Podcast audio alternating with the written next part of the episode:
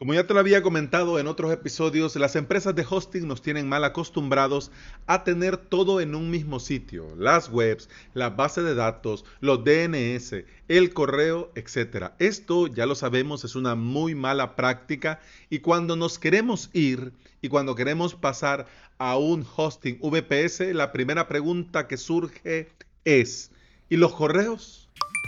Bienvenida y bienvenido. Estás escuchando Implementador WordPress, el podcast en el que aprendemos a crear y administrar nuestros sitios web en nuestro propio hosting VPS. Este es el episodio 412 y hoy es miércoles 8 de julio del 2020.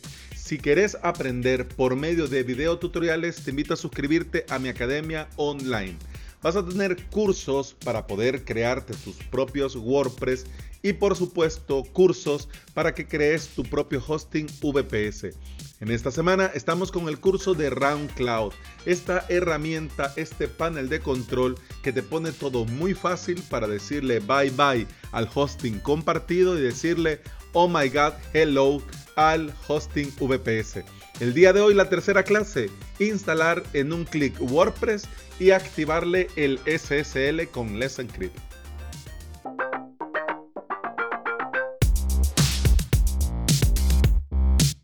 Los correos técnicamente son especiales. No podemos administrarlos igual que los sitios web porque técnicamente influyen muchos factores para que el envío y la recepción se haga bien. A esto sumemos el anti-spam, a esto sumemos el antivirus, a esto sumemos los protocolos de seguridad del SPF, el DKIM, el DMARC, etcétera, etcétera. Son importantes y vitales los correos electrónicos porque son la comunicación de nuestro emprendimiento, negocio, WordPress, etc. Todo va y todo viene por correo electrónico. Si bien es cierto, algunos kamikazes ahora te dicen, no, escribime a mi WhatsApp, por Dios bendito, pero quitando esto, los correos han estado, están y van a seguir estando.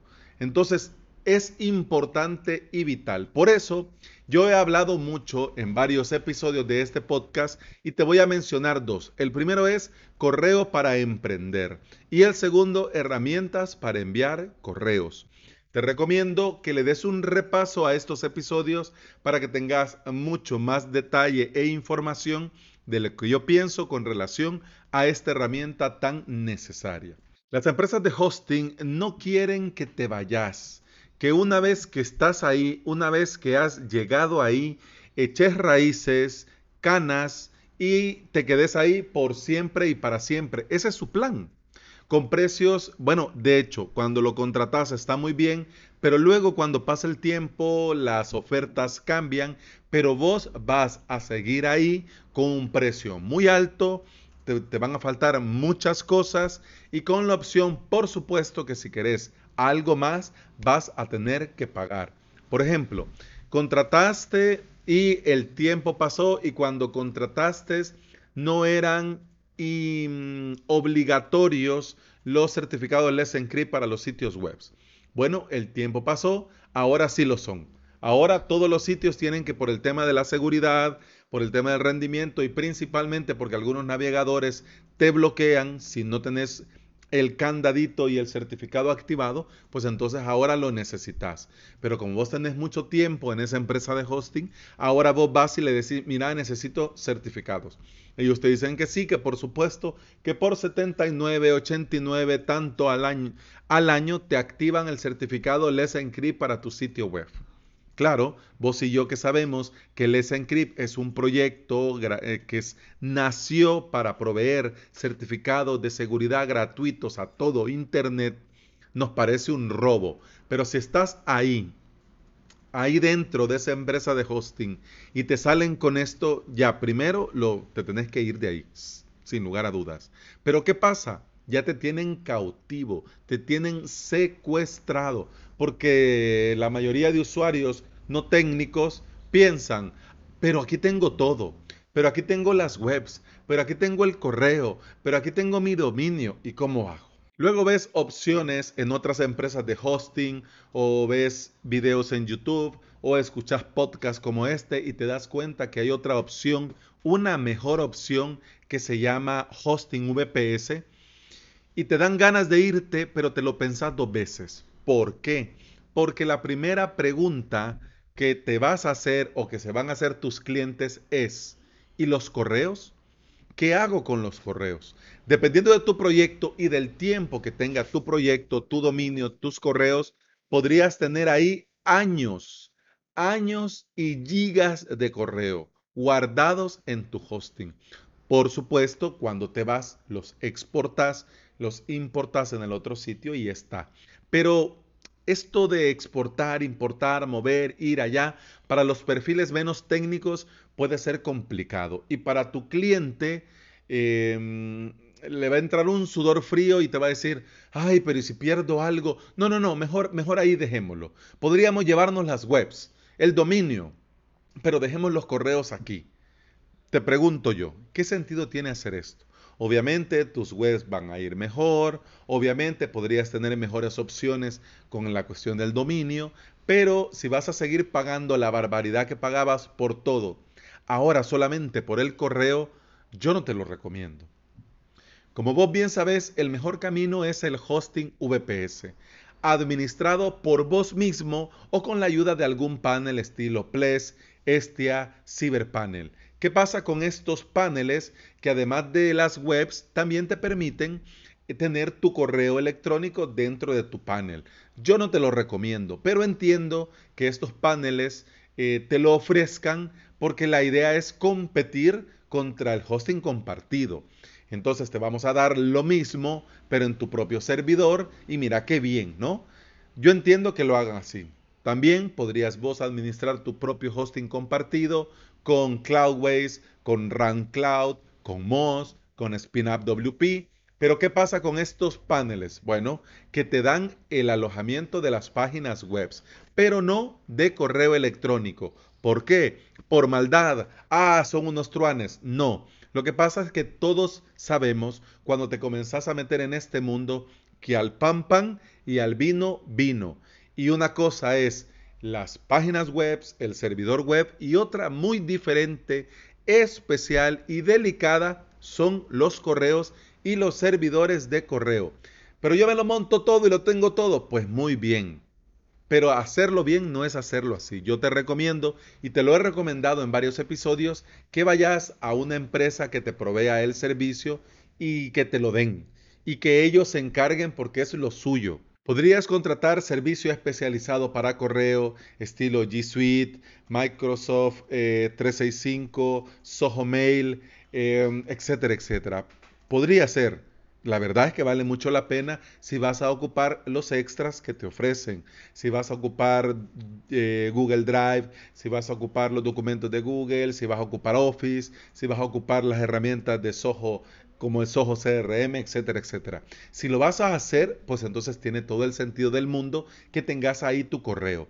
Pero si lo único que necesitas es el correo, si lo único que necesitas es el servidor de correo para añadir, por ejemplo, tu correo a una aplicación de correo mail para tu computadora, para tu celular o querés incluir a tu cuenta arroba gmail para hacerlo todo desde gmail, podrías sin gastarte un dineral al año. Por ejemplo, Don Dominio te ofrece desde un euro al año, un euro al año, servicio de correo mini. Obviamente, si ya necesitas un poco más, pues ya tienen otros planes, pero siempre te sale muy a cuenta, muy bien a cuenta. Tutanota te da por 12 euros al año también servicio de correo.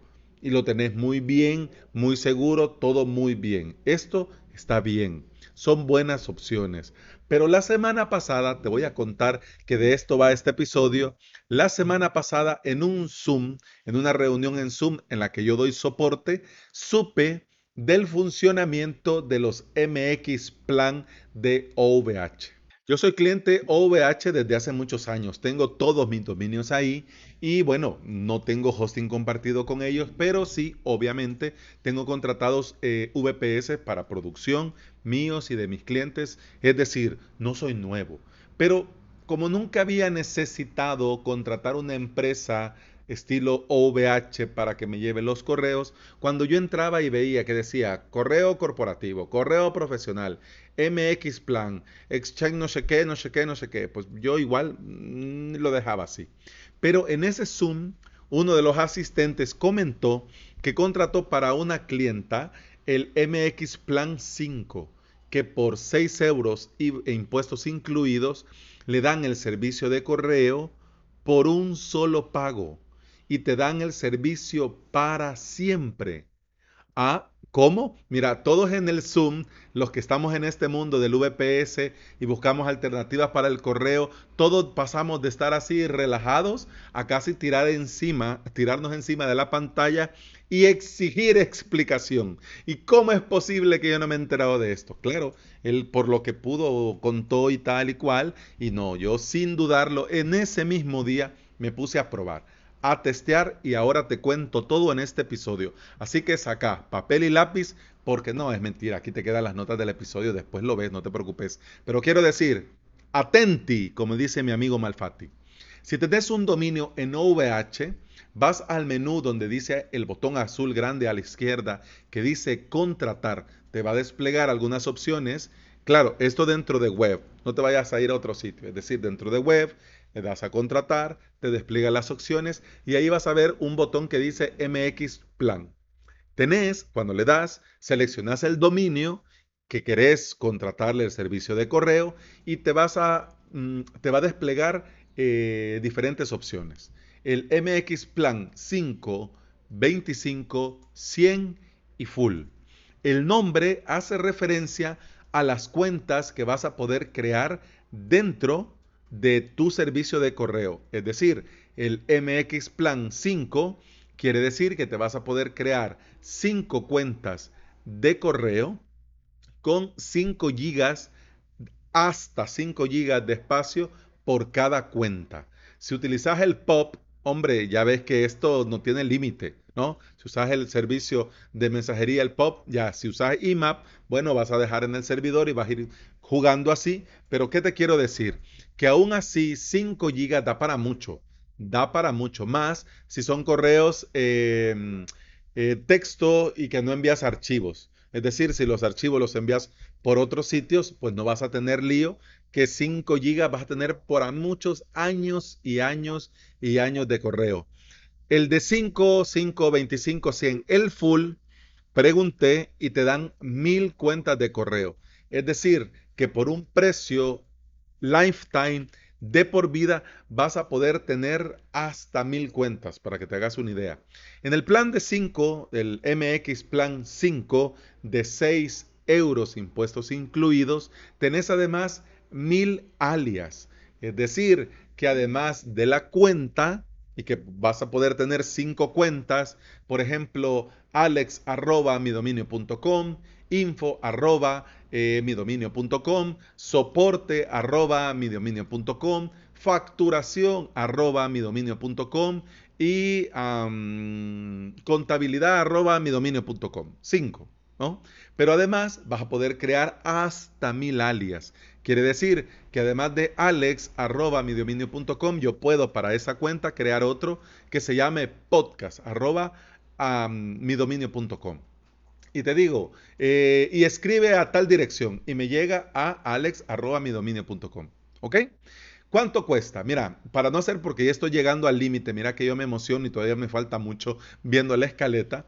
Eh, el MX Plan 5 te cuesta 6 euros con impuestos incluidos y el Full te cuesta 35. Forever pago único y además te dan acceso a webmail por si no querés configurar una aplicación ¿no? Si no quieres configurarlo en tu computadora o en tu celular, pues te dan webmail, pero además también estas cuentas las puedes añadir fácilmente a tu Gmail, como un alias dentro de Gmail y poder administrar tu correo personal eh, fulanito arroba y tu correo corporativo fulanito arroba sudominio.com. Genial. OVH es una empresa de renombre, no nacieron ayer y hacen muchas cosas y muchas cosas muy, muy bien. Si esta promoción yo lo, yo, yo lo hubiese visto en otro sitio, yo dudaría y me lo pensaría. Pero como es OVH y yo me fío de OVH porque tengo años trabajando con OVH y no he tenido problemas, yo lo he contratado para un dominio y he comenzado a hacer pruebas y te digo que todo ok todo muy, muy bien. Y lo que me encanta es que podés comenzar con el MX Plan 5 y conforme necesites, podés subir de nivel si lo necesitas. Te voy a dejar en las notas de este episodio el enlace a la documentación donde comentan más o menos cuántos alias, cuánto espacio por cada cuenta, etcétera, etcétera. Y el post de cómo añadir el correo de OVH a Gmail del blog mucho más que webs.com donde comenta eh, de qué va este MX Plan, los precios, eh, por qué, los tres motivos por los que él se fía y lo recomienda y además después el tutorial de cómo usar esta cuenta de correo de MX Plan de OVH para Gmail y ahí te va llevando hasta con pantallitas y todo. Mira, perfecto, lo ha hecho muy muy bien. Adiós Vesta Mail Server, adiós Don Dominio, adiós G Suite, hello MX Plan OVH. Tengo yo hoy la seguridad que mi búsqueda de servidor de correo ha llegado a su fin y que a todos mis clientes de VPS les voy a contratar para sus dominios el respectivo MX Plan.